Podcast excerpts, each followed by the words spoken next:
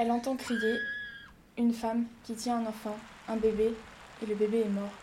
Parce que forcément, quatre jours sans manger et boire, ça tue les bébés. Et la femme ne veut pas l'abandonner. Le soldat la pousse, une fois, puis encore une fois, et la femme tombe, et le bébé roule à par terre, raide, une bûche, un morceau de bois. Je suis allée sur Internet voir des images, ce que j'ai pu trouver de plus atroce. Les chats qu'on jette contre les murs, les oiseaux qu'on flingue à bout portant, les concours de baffes, pour être choqué. Les images violentes sur mon écran, c'est du pipi de chat à côté de ce bébé qui roule sur ce quai. 146 298.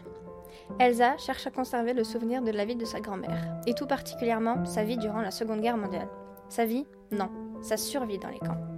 Une histoire bouleversante et sans filtre, transmise à travers le tatouage de son aïeul, qu'elle aura difficilement décrypté.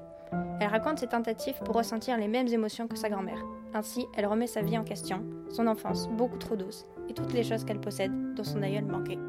146 298, un livre de Rachel Coramblitz aux éditions Actes Sud Junior.